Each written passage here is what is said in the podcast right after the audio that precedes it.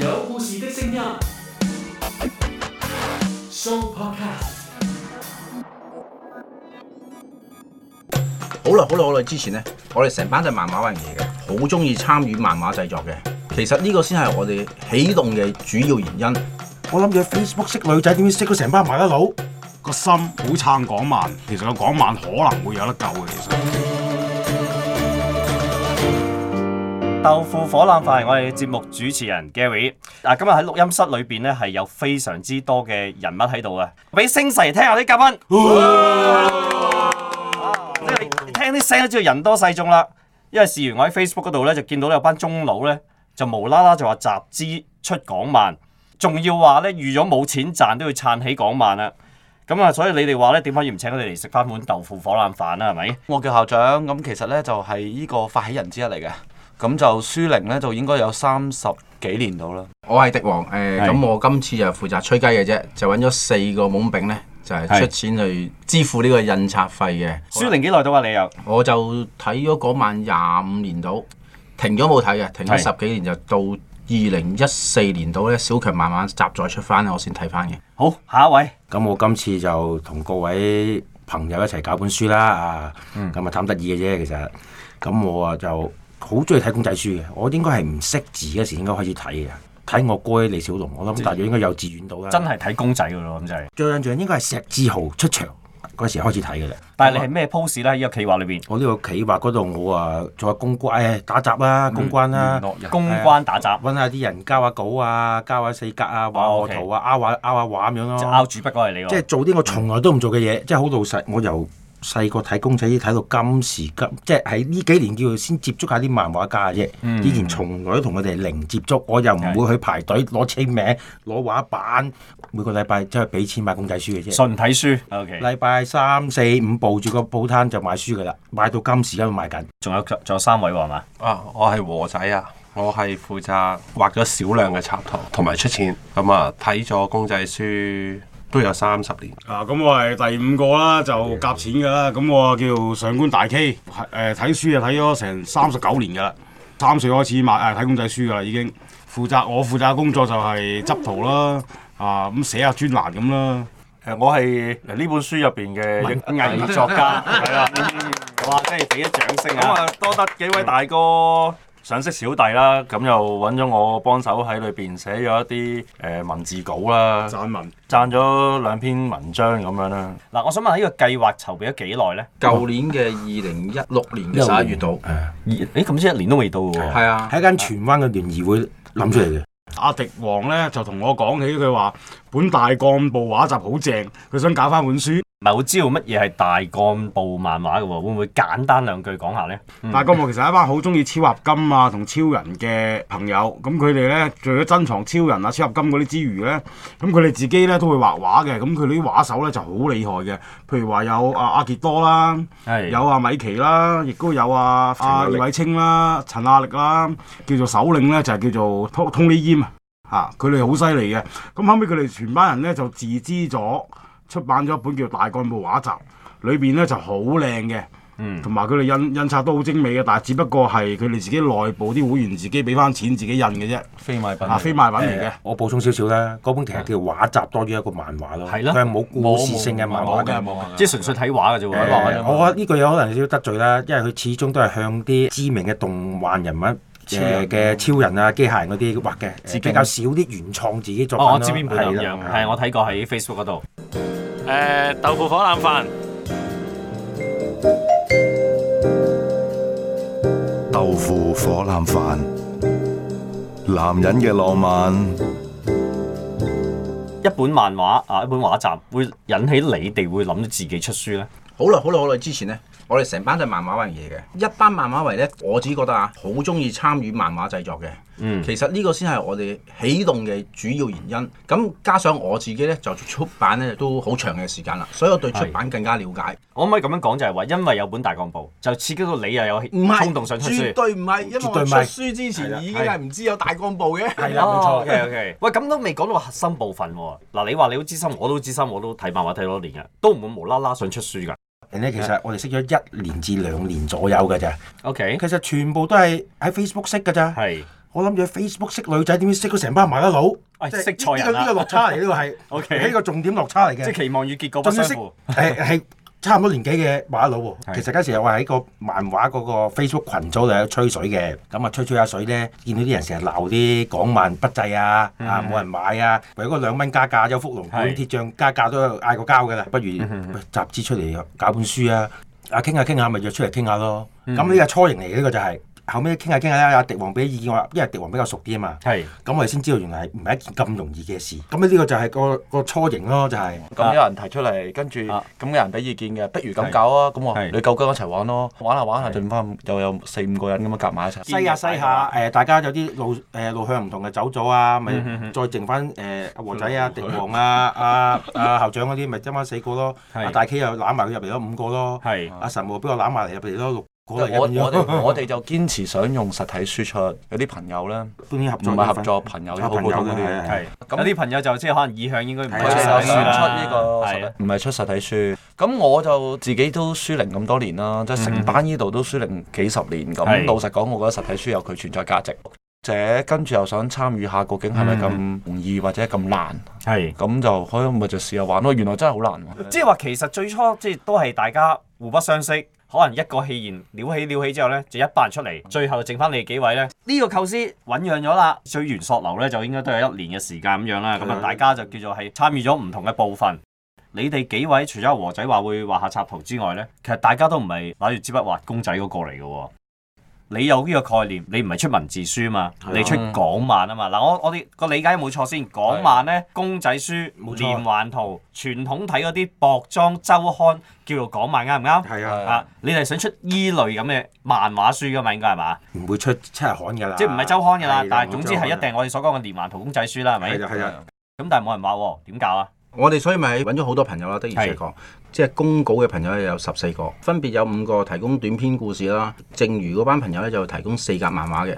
咁提供四格漫畫嘅朋友咧，就視乎佢自己嘅工作量啊，有啲由一篇稿，有啲由三篇稿咯。即係以我自己睇翻本書咧，其實呢本書係有一定嘅水平嘅，話頭嚟計啊，係係啦。咁反而就受到挑戰就係我哋印錢啦。你係咪講成本啊？印錢啫誒？唔係，係印刷前嘅工序咧，我哋啊就印受到挑戰啦印刷前包括我對漫畫嘅製作咧係唔算太深入了解嘅，因為同一般書刊嘅印刷前嘅技術係有少少分別嘅。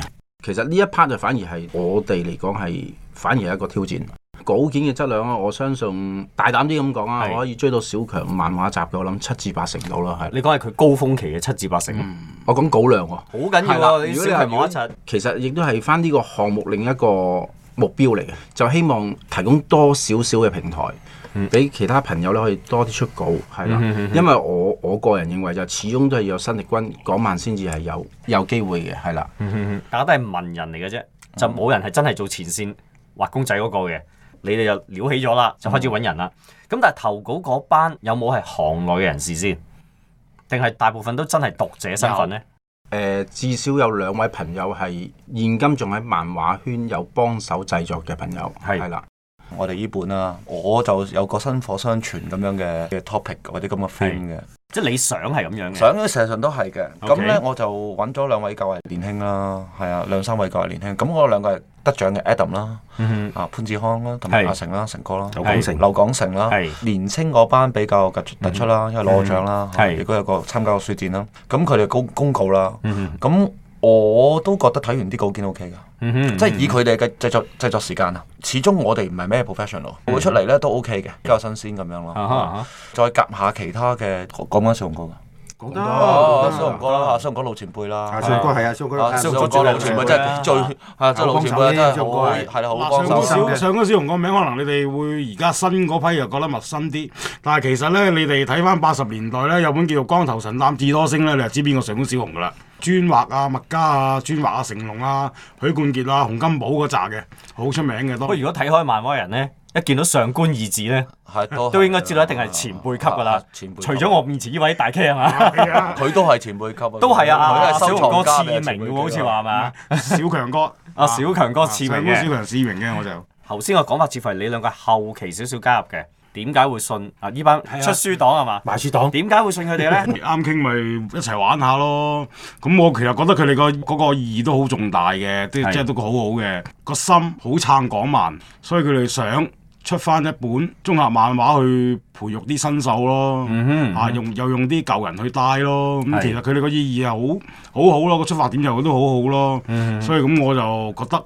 誒、應該要參與下呢啲咯。其實如果香港多啲呢啲人咧，即係多啲呢啲人去行呢啲咁嘅活動咧，其實個港漫可能會有得救嘅。其實各自為政多咯，係但係扶育啲新手就少咯。你以前以前啊上官小強阿強哥就會咁做 咯。係啊，你哋而家似係走翻強哥嘅路線啊係啊啦。啊但係而家佢好多平台哋咯新嗰啲就反而就各自為政多咯。漫畫雜誌式嘅出版呢，就呢幾年多嘅都有，但係一期完門票性質啦。啊係啦係啦咁包括我哋呢本都係，即係有個平台俾一啲新嘅主筆 啦，推廣俾一啲普羅大眾嘅讀者啦。每每一個故事呢，得嗰二十頁度嗯呢，就比較難，比比較難俾一個印印象比較深嘅故事一。年周刊都唔都唔夠喎，一頁數唔真夠唔係夠，你你周刊你個 size 都唔同，但係就希望可以介紹下，咁將來有機會譬如出單行本嘅時候會好啲啦，係啦，嗯啊咁啊完整啲噶嘛，你個故事你要即係起碼有得係啊連接落去啦。點啊，哥仔叫啲咩啊？誒豆腐火腩飯。男人嘅浪漫，豆腐火腩飯。啊，不如迪王你又講兩句呢本書個成本係點計咧？其實個成本目前我哋好幸運嘅，因為得到好多朋友呢，佢哋係唔收稿費，提供稿件俾我哋嘅。成本主要都係只係有印刷嘅費用，啊所以我哋相信評書嘅目標又好容易做到 嘅。以今次為例啦，呢、一個企劃期係印幾多度咧？窒一窒啊啦，呢個要睇大家書。好，我哋就目標五萬書。五萬書。好，我哋就五萬書。但係我哋好似未賣廣告喎，我哋我哋嗰本書叫《X 少年 J 三個 X》，其實應該係向呢個日本嘅少年針致敬多啲。 O K，似乎係 XM 加少年針嘅混合名喎，哦哦係嘛 X 誒其實就冇我哋已 X 經 M 嘅唔係少年啊嘛 X 嘅意思係 X 少年就係已經不少再年不不再少即年啦。係如果揾到英文起個中年篇咁樣。係啊係啊係啊，可以咁講啦。喂，咁你哋好似都有有個有個組織名嘅喎，係嘛？咁唔爭早講埋啦，不如就我見到咩創世紀係嘛？定係定係咩啊？你哦 冇，我哎哋呀，冇嗰個其實就係一個貪玩嘅對白廣告嚟嘅啫嗰個係 O K，好，我係貪我玩即刻俾貪玩三秒廣告你，講下你呢個叫咩名啊？呢個組織。 我哋都係冇組織 嘅。即係冇組織嘅合法我團體哋係嘅咪？漫友啦，可以 叫做。或者係我哋嘅我喺 Facebook 個群組叫自由慢慢講咯。我自由慢慢講。啊之後慢慢講就基本上就係我哋組織嘅名稱啦。啊個禮拜四就成班人會買晒你啊，因為新住龍虎門出版就好熱鬧啦，即係新龍關注組係係 咪啊，冇錯就係話喂新龍關注組又點樣嚟咧？究竟哦，咁唔怪之得。其實都係咁樣，都係玩出嚟嘅啫。係之前已經係好多群組就喺度講緊龍虎門啲新龍啦我哋簡稱係啊嚇新龍啲荒誕嗰啲劇情咧，咁啊講下講下，仲有班成班谷友喺度，咪講新龍咯。但係啊，原來就好受歡迎嘅，講新龍嗰啲荒誕劇情，有啲連好耐冇買公仔書嘅，都話想聽到我哋講嘅，都話想買翻嚟睇下。，啊即係唔同年代嘅人睇新龍咧，都應該有唔同嘅味道。咁我哋以前睇開舊著，咁我哋睇下依家咁樣，咁當然你話畫面其實你話好咗定係差咗，我自己本人都覺得好咗嘅。故事啊，或者性啊，亦知有時佢每個禮拜出一本，咁佢啲自己講過啲乜嘢，佢自己都唔記得啦。係咁我哋啊故事重温翻俾佢嘅啫。即啊係其實你哋喺度即係愛之深恨之切，啊係啦你睇係咁解啫。我我有你哋嘅身份好有趣嘅，你哋咧既出書又唔係主筆咧，所以講得佢好放嘅，因為冇乜關我係哋唔啊係嘛。揾食啊嘛。係啦，喂，我哋仲每個禮拜買緊龍虎門㗎，記住即係 即係有有份貼錢嘅，啊我有有我份貼有錢嘅有。我哋課金㗎。 校長講得直接啦，我哋唔係揾食啦，係咪？冇即係揾大家唔係揾食啦，係咪？喂，但係唔係揾食，我都要問下啦。阿迪華先講咗啦，個出書嗰度咧，基本上咧好易計，主筆嗰度暫時唔會有好大嘅主筆費用啦。嗯因為以往如果我哋睇開公仔書都知嘅，主筆有價嘅，嗯即係你揾阿馬 Sir 嗰啲咧係天價，啊你揾阿馬仔唔知乜水嗰個咧低價，係係啦。總之有價咧。係啦，總之有個價啦。嗱咁而家大家呢一本書咧，基本上暫時啦，即係叫做未有一個主筆價嘅嘅憂慮啦，係明咪白明白？只有一嗯個出書嘅印刷費用啦，係咪？我想問下呢個印刷費大約幾多錢到咧？我呢個交俾迪王呢個。都係嗰句因素，我哋未決定啊嘛。五萬本同五千本個價係幾多度咧都？係嗰句，我哋需要 需要大家要攞到個共識先。係呢個呢個絕對嘅。即係而家仲係好闊嘅印書數，仲可以好闊係啊，美印嘅。啊嘛。你係咪一日一日未開機都有人可以冇錯諗啦。漫畫咧比以前難啊，你而家冇發行，係咪？以前你而家做唔同發行都唔知發咩啦都。唔知點發。你依家你係睇下嗰啲報紙檔都執得好多，係咪？你你點樣出咧？出唔到啊啱啱咁啱滯。咁你要譬如去擺喺一啲漫畫屋度賣，咁每一個嘅漫畫屋都唔多啦，而都家一來都唔多啦，二係啊來其實都人拆哋都帳啦人哋都要拆帳，都要揾食啦，係咪先？啊咁 Facebook 係一個平台，咁但係你隻賴隻，咁你好難話去估到要賣幾多。呢排接觸好多新進嗰啲漫畫漫畫家咧，佢自己自資出出書咧，其實我哋唔係乜嘢新鮮。係好多係出得好，有一本叫《報文》，好好嘅嗰本寫得，好多出得幾好啊。係咁佢哋都係自己喺 Facebook 嗰度誒，即係撩起咗先。係啊賣下廣告賣俾開啲個專頁啦 friend，再係再賣俾其他人。你話誒、賣到幾多，佢自己都唔知，因為印書就一定係有個 minimum order 嘅，依家都係五百一千啊，咁樣我哋再慢慢再玩下。冇嘅冇所謂嘅，咁我哋咪睇下個嗰、個反應如何咯。我認為係好有 potential 嘅主筆，你話係唔係誒天王巨星咁？當然唔係啦。嗯嗯係咪？簡單啲嚟講，俾誠意感動。我哋哇，我哋想出書，係咁 OK，佢哋想畫嘢，係好 pure 嘅，其係實好簡單。咁我有個平台，咁你畫嘢都係想俾其他人。咦，咁如果你咁講到咧，我即刻有個諗法咧，就係話我哋應該邀請翻呢班主筆出嚟，又俾佢哋又講一次 咁樣。係啊，出書嗰日我哋又可能係應該由我佢哋去講下有嘢啊機成會都我係我哋成咗書嘅時候可以，因為嗱第一，因為始終呢個係一個年代問題。嗱，以前咧，係啊譬如小強漫畫集啊，以前嗰個年代咧，呢啲咁嘅綜合漫畫咧，其實係多嘅。即係即係新進主筆嗯係啊咧有，機會基本上係可能係由讀者投稿開始，亦都係小強漫畫集係一個好公開平台嚟嘅。嗯你哋就似係嗰個模式，希望我我哋培育到個朱祖兒出嚟咧，但小係人畫但係集又好現實嘅。 啊即係阿龍少某程度上都係係都係誒小強漫畫集小強漫畫啊，係係朱祖兒同阿龍少即係畫仔、異形畫到金係小咁文出晒位噶嘛。都係小強走爆爆咗嚟啦。咁但係當然嗰陣時嘅小人漫畫集咧，即係強哥咧就係真係一個神級嘅高手嚟嘅。好睇後人嘅，啊佢唔係好睇好睇啲後唔係輩後輩後輩後輩後輩後輩我我又唔知你哋會唔會有一啲明星級嘅主打係愛嚟朗朗本書咧？有冇啊？其實真係就定係係藍大叔個訪問啦，嗱，OK，唔係小紅小紅小紅哥啊咯，小小紅咯，啊係啦係啦，同新一啲嘅，即係譬如話你話依個世代同阿小強哥嗰個世代係唔同啊，佢哋係一個商業運作，佢哋都要新嘅畫手去 support 緊佢間公司成長。依家嘅好多新進嘅主筆呢，因為年青呢，佢本身都有揾食嘅，佢本身有正職，佢有係強烈嘅個人風格。簡單啲嚟到講，佢哋攞支筆呢，就反映咗佢對呢個社會嘅現況，就唔係話太走商業路線。即係以前我哋即係細個睇嗰時，你打完又打再打嘅啫，嗯冇其他嘢可以做到出嚟。即係情情愛愛嚟嚟去都係 feel 一百 percent 迪克戀曲嗰兩個，聽日友係啊係情啊都係嗰幾本。依家嘅語筆呢，一來佢又帶咗一啲日本嘅嗯漫畫嘅表達方法啦，而佢用翻佢自己個筆寫翻佢自己個人感受咧，所以就唔係好走商業路線嘅好多時候都。譬如我哋其中一邊阿阿成哥，即係柳廣成，佢本身都好比較抽象，都幾好嘅。即係話翻俾人聽，其實香港漫畫唔係淨係咁啊嘅。即係唔係再係我哋成成日都講，淨係得武打武打啊！以前曾經叫鬼書，又或者鬼書係係啊係啊係愛情書咧，所以得三種嘅啫。小書係啊啦，江湖書啦，你你樣啊得三種，以前不嬲都係一係就行玉郎，一係啦啊係就行係啦誒上官小寶，一係就係誒呃馬榮成嘅風格。天下係啊，係啦，呢三種三個樣嘅啫。依家反而新進嗰啲係佢直情脱嘅，有啲真係冇睇嚇，所以佢就好日本風啊。即係你哋呢個企劃咧，其實係真係對呢一班啊，姑且叫隱世主筆咁樣啦，其實係一個平台嚟嘅。平台今時今日咧，應該冇乜平台俾佢哋出書㗎啦有應該有有有，我我覺得係誠意或者對漫畫講漫仲係有嗰個心咧，呢樣嘢係最大嘅支持，其他嗰啲都係我覺因得。因為呢一個又另外引起一個問題咧，就係話嗯我哋眼見其實基本上你噏嗰幾本就係真係真係嗰幾本嘅啫，嗯再多啲都冇嘅啦，你已經係啊係，即係亦都啊，某程度上反映咗呢個現況咧。今時今日嘅漫畫業咧，出書咧真係講誠意嘅啫。係啊係啊，唔係一啊盤大生意啦，變咗以前係一盤賺錢嘅生意嚟係啊大㗎嘛，可以生意計算㗎嘛，係係係嗯嚇真係有銀紙㗎，即係係梗係啦，有目共睹。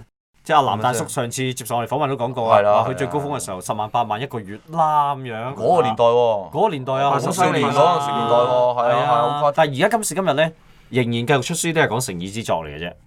咁誠意某程度上咧，我哋好直接就掛咩咧，就係冇乜錢賺，啊呢個一定啦，係啦。冇諗過賺錢嘅。興趣興趣小組，係啊。咁我就即刻有個問題啦。咁大家點夾錢咧？夾幾多咧？應該其實千咯，一萬蚊到啦，差唔多大家。每人差唔多。夾埋要啊！要你你你大佬，你我哋時間，你我計埋茶水係啊嚇，茶水煙飯，你全部夾埋，真食飯係要咧，啊。即係淨係係開會有好多分歧，係係咪啊？都要傾啊！你傾落去或者傾十分鐘嘅啫，好難，因為個個都有自己家庭啊，或者要揾食。啊公稿冇稿費都要俾餐飯嚟食下。咁 係，我成日都話噶嘛，唔收錢俾利是都俾唔少啦，俾啊係啊係啊，呢個一定要做嘅呢啲。所以差唔多咯，求萬蚊係啊六萬蚊左右就係呢一個嗯叫叫出書價啦。係啊係啊。豆腐火腩飯，男人嘅浪漫，男人嘅浪漫，男人嘅浪漫。即係你而家收晒稿啦。嗯咁其實呢本書大約幾多頁度咧？我哋大約一百頁啊，超過一百頁啦。睇呢個頁數係咪仲可以有機會再再大啲㗎係嘛？基於成本嘅控制，我係唔想再加嘅。一百頁都應該係以前即係少年 Jump 啊，或者係誒 exam 嗰陣時嗰大約咁上下嘅書嗰個頁數 嚟應該佢係。不斷差唔多。佢哋佢哋我哋多厚過筆，厚過筆碟冇得以一百為標準啊嘛，我哋超過一百啦，都 OK 嘅係啦。即係個成本都仍然係控制中嘅。冇錯冇錯，你係 你係啊插圖嘅，即係你應該係最近主筆嗰個角色㗎啦，因為你係畫嘢啊嘛，真係係咪先？在你而言啦，呢、一個企劃你畫得呢個公仔，你係似乎係可以係獨立工作嘅喎，係嘛？係我嘅工作主要係幾位老維穩啊嘛闆嗌我畫啲咩我就畫啲咩嘅啫。冇份夾錢嘅喎，你啊都你都好犀利喎，肥即仔。係佢畫嘅嘢完全唔係佢自願嘅。 啊係非個人意願啊！唔係，其實我係覺得係阿和仔，其實會唔會都有少少？其實我都想真係寫翻套稿嘅，有冇呢個意欲嘅咧？其實想啊，不過你諗聽咗先講。想嘅。想嘅想嘅，係其實係想嘅，真係又畫唔到出嚟乜嘢咯。個技術問題咯，我覺得係。信心不足啫。嗱，編劇神木喺側邊啦，即係文字稿嗰啲佢搞掂啦，即係幫你度稿啦，畫面表達你嚟啦，係咪？意見有其他四位提供啦，而你應該一拍即合嘅喎。所以我係俾佢哋鬧咗好耐嘅。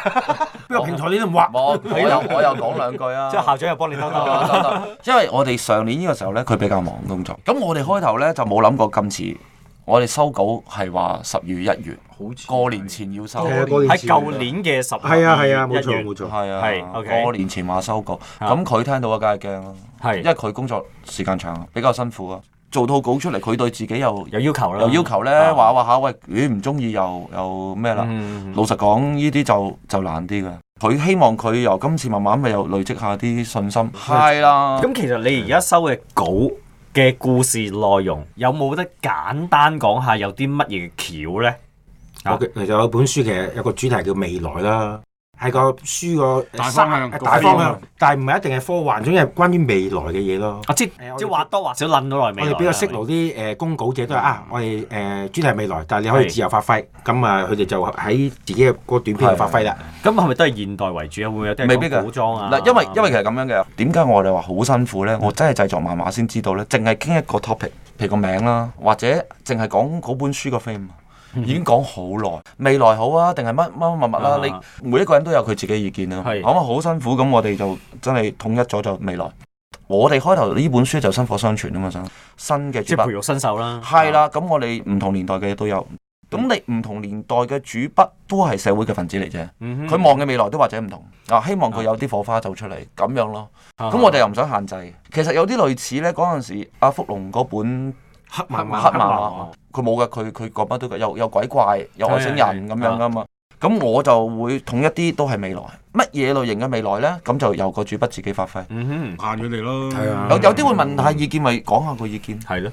佢講完個意見，或者佢吸收完，佢走出嚟又係另外一樣 嘢。即係點解會個主題要講未來咧？誒呃諗住係廣泛啲咯，冇咁狹隘咯，俾啲公稿者多啲發揮嗯咯。其實我哋之前未諗未來咧，係做咗一個重大犧牲嘅，因為我同阿迪王啊、阿校長、阿大 K 和仔係創咗一個古仔嘅，叫《不是人間》，唔係謝心龍嘅。我即刻想問淡定個名啫，係講一個想成為漫畫家嘅精神病患，娛樂性嗯有啲血腥。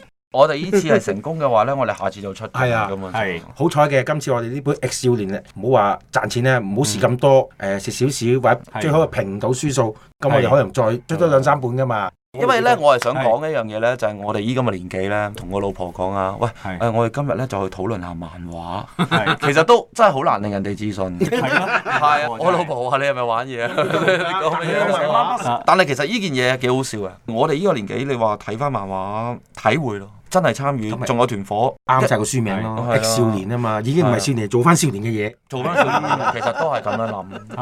係啊，咁你話比起我哋呢一群咧，又唔係後生，又唔係老啦。咁未來其實都係銀龍，特別係呢個時候啦。我覺得會俾人哋比較比較深刻啲，或者比較可以俾人哋思考下啦。嗯係咪？每個人嘅未來都唔同，想要嘅未來都唔同，香港嘅未來都唔同。係啊，其實你你你港漫都係其中一個代表香港嘅曾經一個好輝煌嘅樣。啊，絕對係，呢咪個啊絕對係。咁你依家其實你睇到佢嘅，唔好話結局啦，其實條路點樣行，其實大家都好清楚，係咪啊？係咪屬於悲哀定係尊敬啦？咁呢樣嘢就要睇歷返史文化遺係啦產，係再係啦。咁咁我相信唔係淨係講嘛，希望可以激起一團火啦，話你做呢個退動隱咗作嘅或者現役嘅營營役役嘅，見到啊都唔係做開呢行嘅，就走去出書啊，啲人唔抵得噶嘛，會係即啊刻，哎㗎嘛我都出下啦，係其實好啊，啦。呢個我信會有有嘅。有有有火花其實係啊，好好開心嘅睇咗呢個。哦喂，其實你話你話錢係話多唔多，就見仁見智。喂，老實講，我琴日出去食餐飯或者誒、呃生日啊啲人生日咁去卡拉 OK，跟住玩埋，你一日都已經唔千幾兩千，咁你其實唔多噶，但係你花嘅時間多，其實仲慳咗錢啊！我做啲嘢出嚟有意義啊，覺得自己開即心係啲原咯。本你係吃喝玩樂嘅時間咧，就好似有啲意義發生緊，係醖釀緊啊，啲嘢出嚟係啊，嘅。其實係啊係，嗯你預期發泄，不如去做啲嘢出嚟。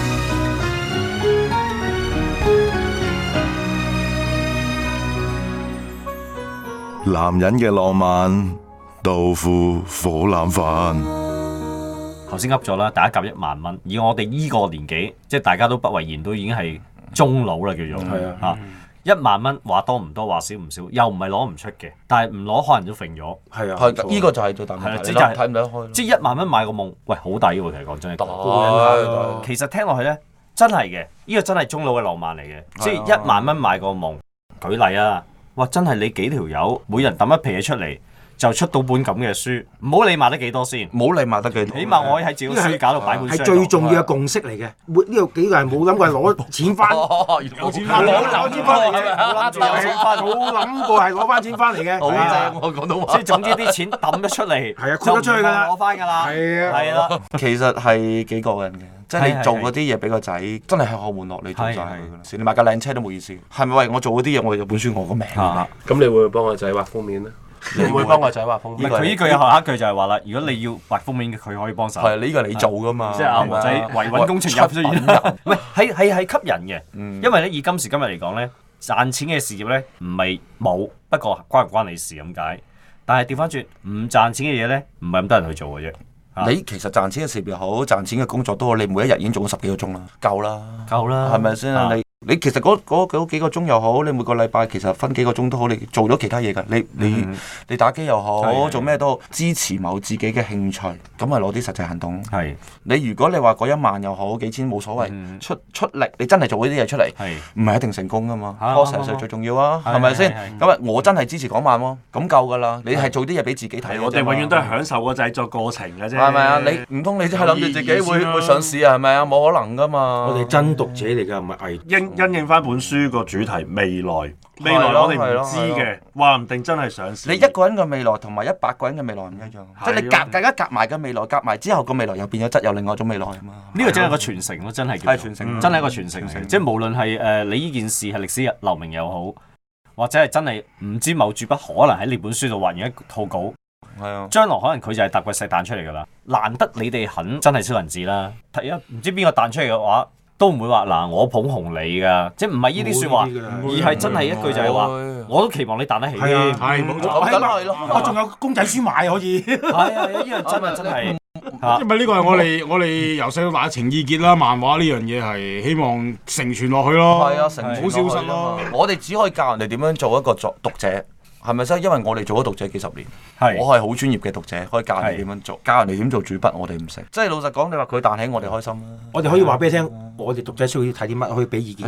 啊受我哋要受眾，要即係要受眾就係我哋呢個群眾啊嘛。係啊啱你唔好畫啲啊自嗨嘅作品係，自己自己識欣賞唔受眾嘅平衡咯。嗱，當然你成咗名，百火齊人都有人睇嘅，啊咁啊係一樣真係啦。嚇。咁你未成名，你就要受眾啦。嗯啊嗯嗯嗯以前我哋大家都係好中意睇港漫嘅，嗯，又好中意睇到根本冇書俾我哋睇。係啊，慢慢睇兩睇咧，再冇一周一周要睇嗰、個嗰、個熱情啦。嗯咁到去到最後咧，連嗰團火都已經唔知唔覺就唔睇都冇乜問題啦。係。嗯嗯以前唔係噶嘛，以前我哋有一種上癮嘅感覺噶嘛。啊其實其實最悲哀就係俾錢買而唔睇咯，搞到係啊，呢個擺住喺度先嗰種感覺我話啊咩就買咗定唔要係睇咁，香港係有依依班人。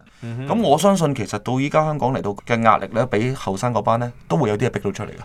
你你始終你係藝術嘅一種嚟噶嘛，你唔係為揾食啊嘛。咁、所以我哋都期待緊下一代，係期待緊下一代嗰、個嗰、個輝煌啊嘅時代。嗰陣時之前最緊要唔好死咗先。等時代革命者出嚟咯。嗯第一代係叫黃玉郎嗰個革命者，跟住到馬榮成咯，係啊而家等第三代出嚟咯。幾唏噓喎，而家又真係。啊時代革命啊者，唔係咁，你始終即係一個世代都會有結束嘅時候噶嘛。亦都有我哋講革命我哋都會老啦，係咪係啊，先？即係你你係完咪先結？一個時代就就冇一個新世代係啊出現。我哋都會老啦。不過而家某程度上咧，講埋又俾人一種苟延殘喘感覺嘅。根本冇拉楞，因為而家你十八廿二你係講潮噶嘛，係，你揸住本講話唔潮，會做啲啊嘢咩？即係係再我唔係本龍虎門小喺後邊係啊個褲袋嗰啲。以前嗰年代啊，睇公仔書係潮噶係係嘛係，追上潮有話題啊嘛，同啲朋友啱啱嗯講中華英雄啊，啊無敵，哇決戰啊，華英雄啊要追啦！但係而家嗯係冇咗呢個潮流文化而家你喺同漫佢畫入講嗰邊。啲咩王者乜乜啊，嗰啲嗰啲 game 嗰啲啊，多人同你講，係即係呢呢啊啲潮流就係潮流咯，係啊。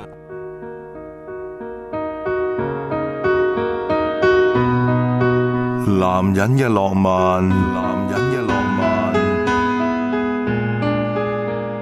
豆腐火腩飯，豆腐火腩飯。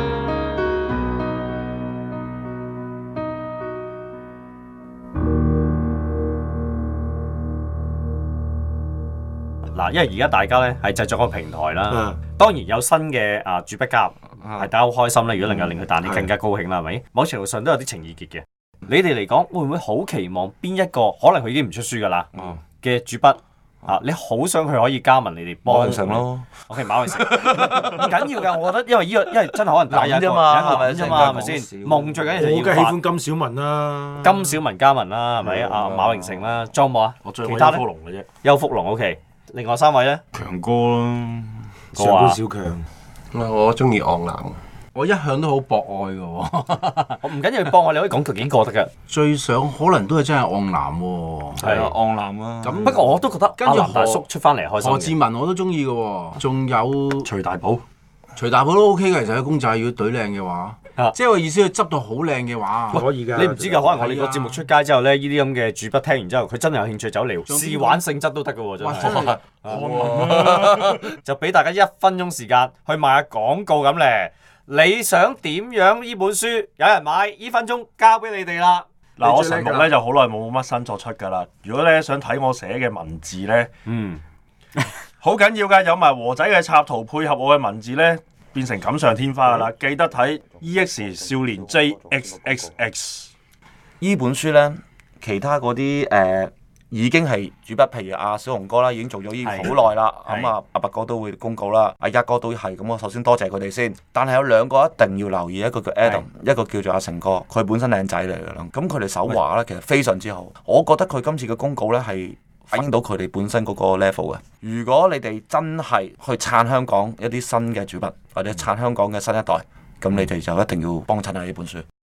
佢係曾經係呢個港漫嗰啲中從業堅啊嗯員啦分子，誒，因為轉咗行啦，總之就係、嗯啊喺 Facebook 好高興認識到佢。只不過我講咗兩句之後，佢二話不說，佢答應公告，有啲非常感動。佢出嚟個稿咧，亦都係我好中意嘅，好正嘅。想睇我插畫買書啦。哇！ 真係本書嘅內容分別有五個短篇啦，係單元嘅，主題係以未來為主嘅。咁另外我哋亦都有四格漫畫，係大約有超過十個朋友去公稿嘅。誒冇錯，絕對超過四十格。咁全書就超過一百頁啦。咁你有四色印刷，誒冇錯，我哋係四色印仲刷有太嘅。公報。仲有我哋嘅昂南先生嘅訪問專啦訪，三代嘅訪問啦，報告完畢啦。如果大家想懷念下強哥嘅壽星仔啊，記住留言我嗰係啊，阿篇大 K 有個叫壽星回憶錄啦。係啊啦，哇！呢個絕對要留意呢個有係埋點喎？呢個最後講多次個名先，個名啊係啦就叫做 X 少年 J 三個 X 俾你哋一齊講一次啦！一二三，啊少年 J 三個 X。好，多謝大家，多謝晒。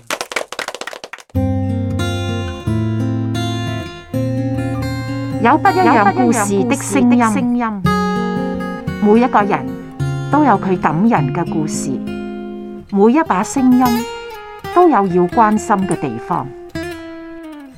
每個月不一樣嘅人物，每個星期不一樣嘅故事，帶嚟不一樣嘅觸動。有故事的聲音，Show Podcast。